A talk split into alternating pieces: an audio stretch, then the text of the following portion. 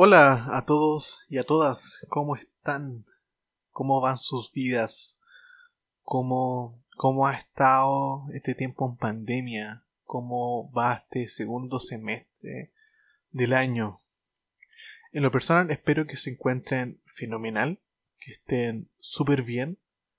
Y bueno, si pudiesen preguntarme a mí cómo estoy, eh, lo único que se me viene a la mente es que me encuentro en las nubes, podría decir. Estoy demasiado contento de poder compartir todo lo que tengo por hablar con ustedes. Y simplemente estoy feliz. De que hace mucho tiempo eh, yo quería iniciar o, o crear un podcast, mejor dicho. Y ahora siendo viernes 27 de noviembre, puedo decir que, que ya he superado esta meta y eso me hace sentir demasiado, pero demasiado feliz. Así que sin mayor preámbulo, bienvenidos a Delfos. Innecesario de mencionar bienvenidos al primer episodio de este podcast. Así que no se vayan, que aquí comienza Delfos.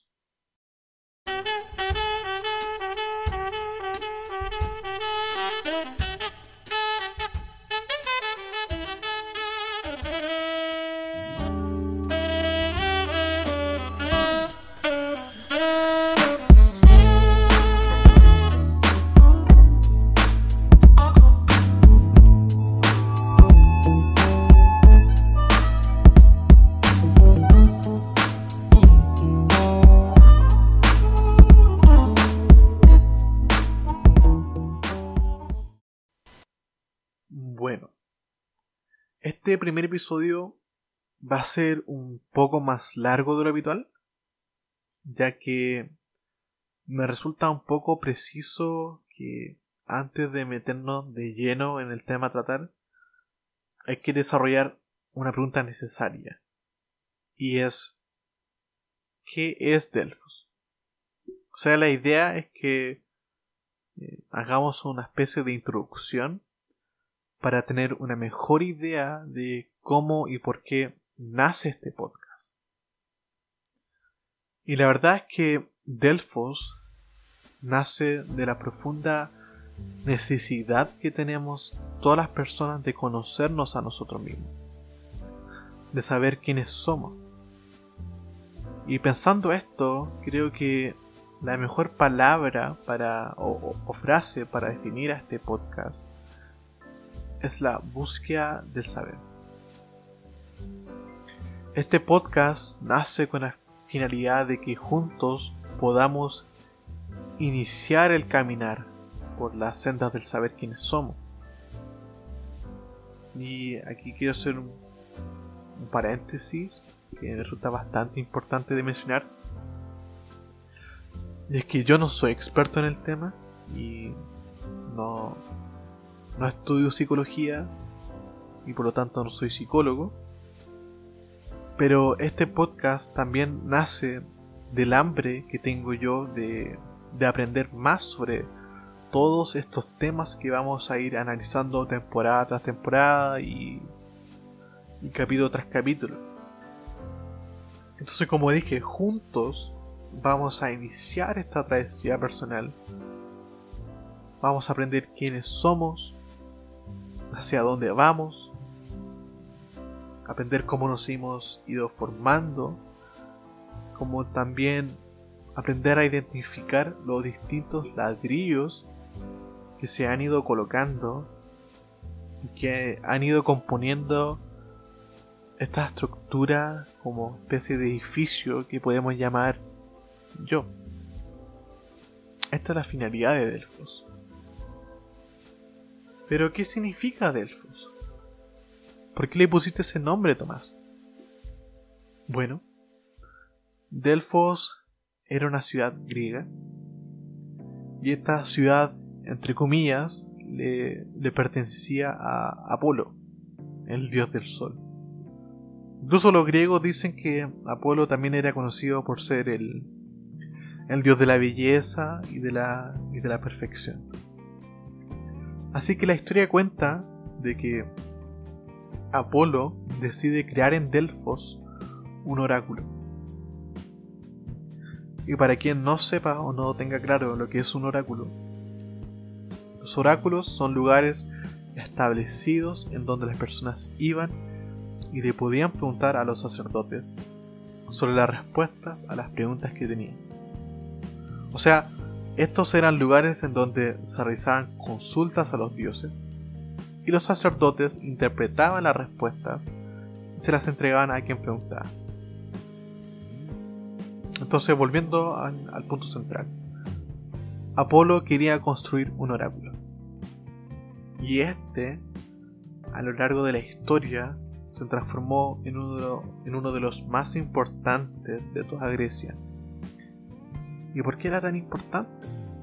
Porque justamente este oráculo se fue gestando año tras año como la principal fuente de consultas de muchísimas personas. Se había creado una red de peregrinaje incluso. Delfos se convirtió en el centro religioso de Grecia. Y cabe destacar que por la fama adquirida por el oráculo, empezaron a llegar muchísimas personas como importantes, se puede decir, de, toda la región. Muchísimos políticos, por ejemplo. Eh, soldados, generales. Estos iban al, al oráculo y le preguntaban a Apolo qué es lo que debiesen hacer. Si debiesen conquistar aquellas tierras, si se debían rendir ante el enemigo, preguntas de cómo manejar las finanzas, y así un sinfín de, de preguntas más. Inclusive Layo fue a preguntarle al oráculo si iba a tener descendencia o no. Y este le dijo que, que sí, pero que iba a transformarse en su peor pesadilla. Y para quien no sepa quién es Layo, este hombre era el papá de Edipo. Y como bien sabemos, eh, la historia cuenta que Edipo mató a su padre y se casó con su viuda, o sea, la madre. Entonces, a gracias a, a mitos como el de Edipo, Delfos fue adquiriendo muchísima popularidad, pero sí muchísima. Esta ciudad se había convertido en el mayor referente de la identidad griega. Y era tanta su popularidad e influencia en la, en la cultura griega que todos los sabios y filósofos peregrinaban a este oráculo. Y hay un sabio muy importante para este capítulo y para la temporada en sí, que también llegó a Delfos, y este era Sócrates, quien en el templo de Apolo, en la entrada, en la puerta, arriba, arriba de la puerta, a ver si mi griego no me falla, escribió una frase icónica que dice Noriste ton oftosas. Para, para quien sepa griego, que me corrija. Pero la, traducción de Noriste ton oftosas es Conócete a ti mismo. Entonces, para la filosofía, Delfos se convirtió en el templo de la introspección y Sócrates con su Conócete a ti mismo hizo que yo me decantara por elegir este nombre para el, para el podcast. Todo este significado que tiene Delfos en la, en la construcción del mundo filosófico y que a la vez el templo y, el oráculo se han convertido en el centro del pensamiento personal, eh, me hizo darme cuenta de que Delfos es un gran nombre para este podcast. Así que ahora ya sentado eso, hay que concentrarse de lleno en la finalidad de este podcast. Sin nada más que contar la, la introducción. Yo hace un par de semanas subí una historia en mi Instagram contando que Delfos va a funcionar en base a temporadas. ¿ya? Y les pregunté a ustedes cuál, cuál creían que era una buena temática para, para iniciar este podcast? ¿Cuál debiese ser la, el tema de la primera temporada? Y la temática ganadora fue la felicidad. Así que, en base a lo que ustedes eligieron esta temporada, esta se va a centrar en analizar el, el qué es la felicidad, cuáles son los distintos tipos de felicidad, los componentes de la felicidad, incluso cuál es el secreto de la felicidad, y así una serie de cosas más. Pero antes de meternos de lleno al, análisis de la felicidad, me resulta preciso mencionar que eh, a lo largo de toda la temporada me, me basaré en una serie de artículos científicos, apreciaciones personales, como también una serie de opiniones que he recolectado a lo largo de mi vida, como también del maravilloso mundo de, Google. Así que este episodio va a ser una especie de introducción a la temporada ya. Vamos a sentar las bases para entender a mayor cabalidad el que es la felicidad. Y otras preguntas también bastante relevantes. Entonces, ¿qué es la felicidad? Durante muchos años, e incluso me atrevería a decir que desde el inicio de la humanidad, hemos intentado responder a esta pregunta. Y si me preguntan a mí, es una pregunta esencial para nosotros. O sea, díganme, ¿quién no quiere ser feliz? Todos anhelamos ser felices. Y para lograr eso, es necesario plantearnos cómo es que nosotros podemos iniciar este camino por la búsqueda de la felicidad. Entonces lo vuelvo a preguntar, ¿qué es la felicidad? Primero que todo hay que entender algo sumamente importante, es que la felicidad es subjetiva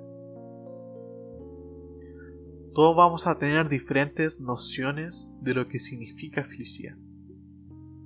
Inclusive se puede llegar a decir que existen como tres modelos de pensamiento o escuelas eh, que han influenciado muchísimo nuestra perspectiva sobre esto. Y estos eh, pensamientos son uno, el optimismo. Son quienes creen que la felicidad sí existe y que es alcanzable por, otro lado tenemos el limitado. Aquí la gente dice que no existe la felicidad, sino que solamente destellos de. Y lo único que podemos hacer es disfrutar de aquellos limitados destellos. Y por último lugar tenemos a los escépticos.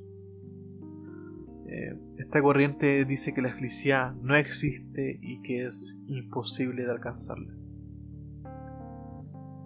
Y ante todas estas posturas hay que entender algo. Y es que a lo largo de, nuestra, de nuestras vidas vamos tomando una postura.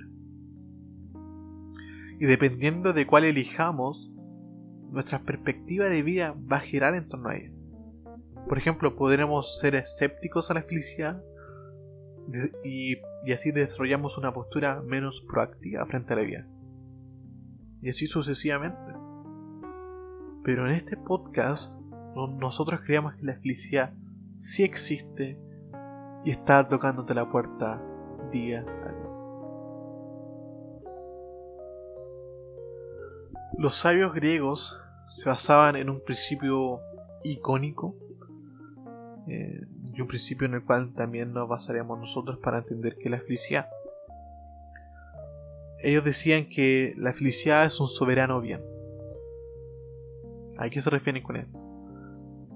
Entonces, para que el análisis sea lo más profundo posible, es necesario separar este principio en dos partes. Una analizando qué es lo que es soberano y el otro analizando qué es el bien. Eh, la soberanía es un término sumamente utilizado en el campo de estudio de la política porque se refiere a una concentración de poder es la factibilidad que tiene alguien de controlar una serie de cosas. Y buscando una definición eh, lo más certera posible, encontré una que define a la soberanía como el ejercicio de autoridad sobre un determinado territorio. Me pareció muy buena eso. Y en este caso, el territorio que vamos a analizar será la felicidad.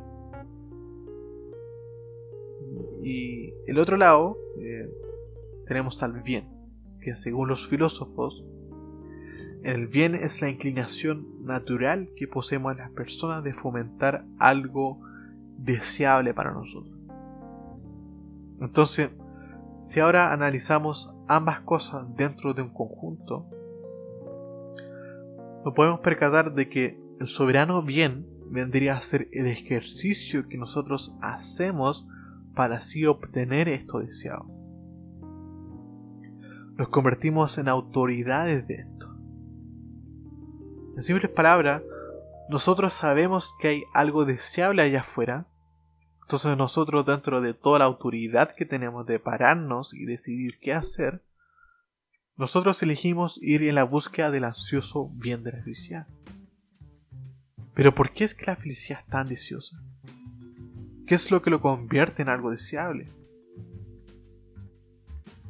Normalmente las cosas se convierten en deseables cuando nosotros empezamos a sentir que estas determinadas cosas traen placer a nuestra vida. Y la felicidad con todos los procesos químicos que produce nuestro cerebro claramente no está lejana a ser algo deseable. Es más, la felicidad se puede incluso llegar a ver como la perfecta satisfacción. Es el estado por el cual el hombre puede desarrollar su verdadero ser. Y dicho esto, quiero hacer un punto de inflexión, parar un poco y analizar esto. El estoicismo nos enseña que el hombre que es esclavo de sus deseos no tiene ni felicidad ni libertad. Por eso es necesario siempre actuar con sabiduría. Es decir, si actuamos en base a limitar los deseos del hombre, podremos alcanzar estas cosas que se nos son lejanas. Todo depende de la voluntad del hombre. ¿Ya? Pero este tipo de pensamiento eh, es bastante cuestionado, dado que los estoicos piensan que podemos dominar nuestro deseo. Pero esto no es así. No es lo que nosotros experimentamos.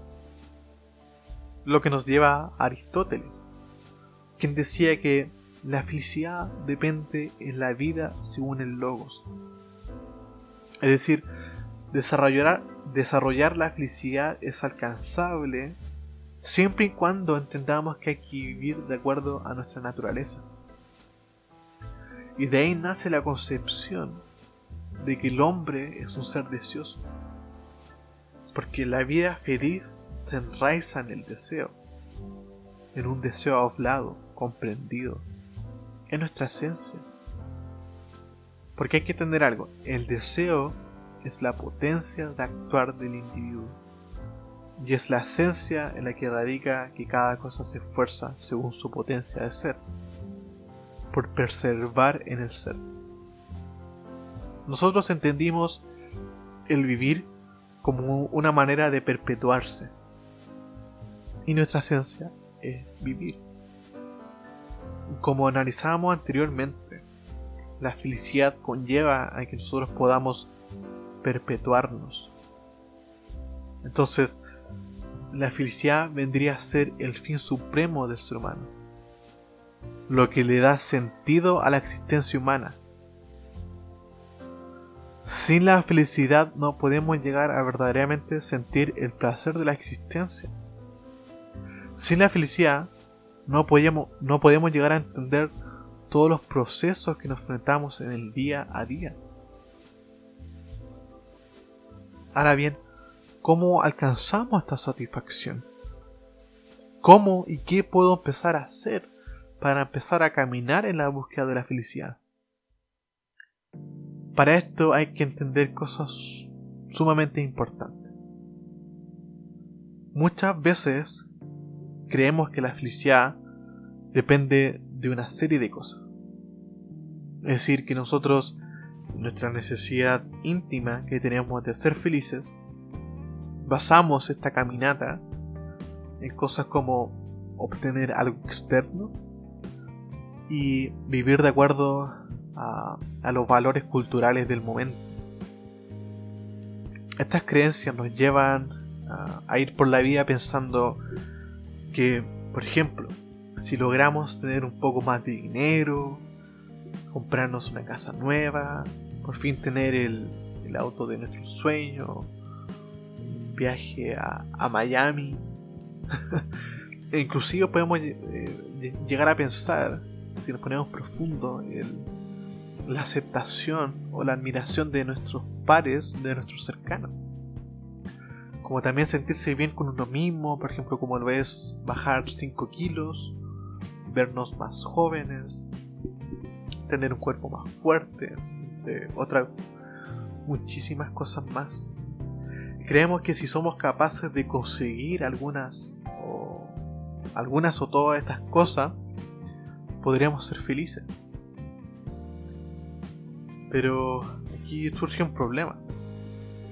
Todo esto complejiza la forma en la cual nosotros podemos llegar a alcanzar y vivir la felicidad.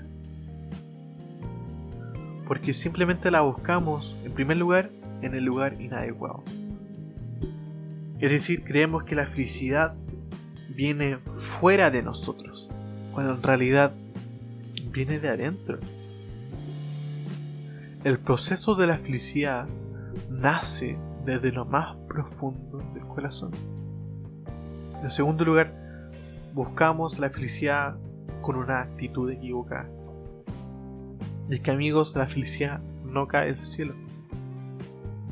Vivimos toda una vida esperando a que ésta caiga y que se mantenga por siempre dentro de nuestros corazones.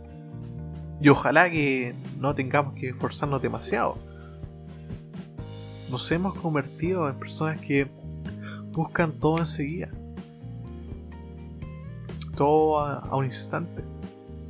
Y cuando yo digo que es un camino, los caminos nunca son de un paso. Los caminos son para caminar. Pueden ser uno, puede ser un kilómetro, puede ser 800 kilómetros, puede ser recorrer de, Alaska a, Puerto William. La felicidad es un proceso. Es algo que se vive día a día y en momento a momento. Y, por y en tercer lugar tenemos eh, que tenemos un concepto equivocado de la felicidad. Y este punto es demasiado eh, importante y necesario de entender. Así que pongan mucha atención. Pensamos que ser felices significa vivir en un estado de éxtasis día a día, hora tras hora, minuto a minuto y segundo a segundo. Y esto no es así. Y obviamente esto es imposible de, lograrlo. La felicidad no es esto. La felicidad empieza a gestarse cuando entendemos que la felicidad está compuesta de una serie de cosas, como lo es por ejemplo la alegría y el gozo. Pero ser felices es algo más que estar contentos. A nivel general, se puede decir que la gente es feliz cuando logra estar satisfecho con su vida, por ejemplo como dijimos al principio, la felicidad es algo subjetivo y va a depender muchísimo de la postura que hemos tomado gracias a las diferentes vivencias que hemos tenido a, lo, largo de nuestras vidas. Y la satisfacción es clave para ser feliz. Nuestra satisfacción con la vida está relacionada con nuestras expectativas, logros e inclusive con la autoestima. Cuando sentimos que todas nuestras metas han sido cumplidas, nos sentimos satisfechos e incluso realizados. Pero ¿qué pasa cuando no lo logramos? Nos sentimos frustrados y podemos llegar a decir que fracasados. Es que vivimos eh, día a día poniéndonos expectativas altas y difíciles de alcanzar. Lo que nos lleva a vivir ese día a día en frustración. Porque simplemente no podemos conseguirla. Pero sabes que la vida es difícil, eso nadie lo puede negar.